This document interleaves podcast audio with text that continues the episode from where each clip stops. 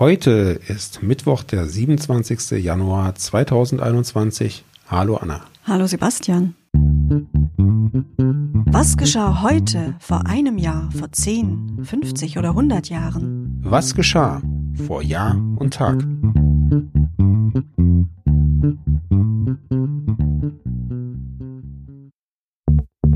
Vor einem Jahr.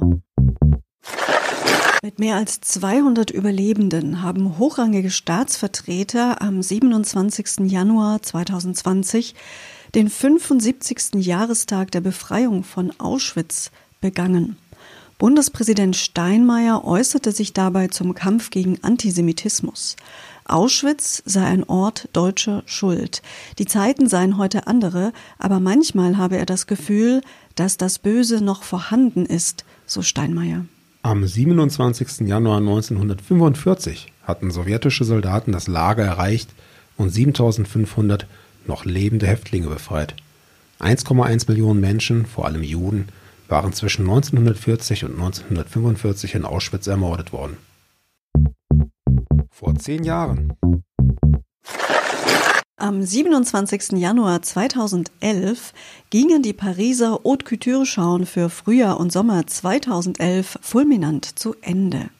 Der Designer und erklärtes Enfant terrible der Szene Jean-Paul Gaultier schickte dabei Punk der Nobelklasse auf den Laufsteg. Mhm, die Models trugen Irokesenbürsten auf dem Kopf, Netzstrümpfe, Nieten, Halsbänder.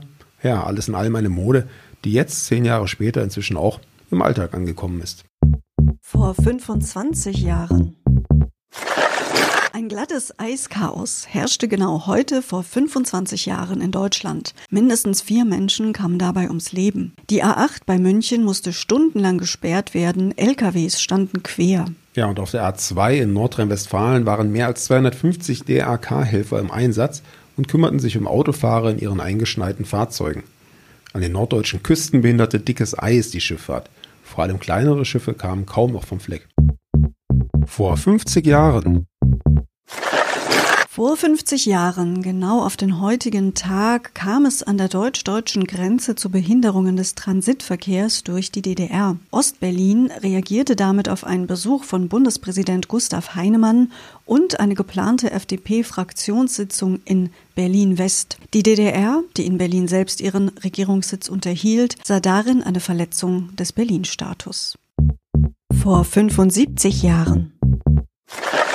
Am 27. Januar 1946 begründete der damalige Gewerkschaftspräsident David Ben-Gurion in einer Rede in München den Anspruch des jüdischen Volkes auf einen eigenen Staat in Palästina. Und so kam es dann auch. Ben-Gurion rief mit der Verkündung der israelischen Unabhängigkeitserklärung am 14. Mai 1948 den Staat Israel aus. Er war dessen erster Ministerpräsident. In der US-amerikanischen Besatzungszone Deutschlands fanden am 27. Januar 1946 Kommunalwahlen statt. In Württemberg-Baden wird die CDU stärkste Partei, in Bayern die CSU. Vor 100 Jahren. Hehre Absichten der frühen Kommunisten in der Sowjetunion beschloss die Regierung heute vor 100 Jahren, Einnahmen aufgrund von Hausbesitz abzuschaffen. Darunter fielen sowohl Mieten in verstaatlichten Häusern als auch die Gebühren für öffentliche Versorgungsleistungen wie Wasser, Gas, Strom oder die Kanalisation.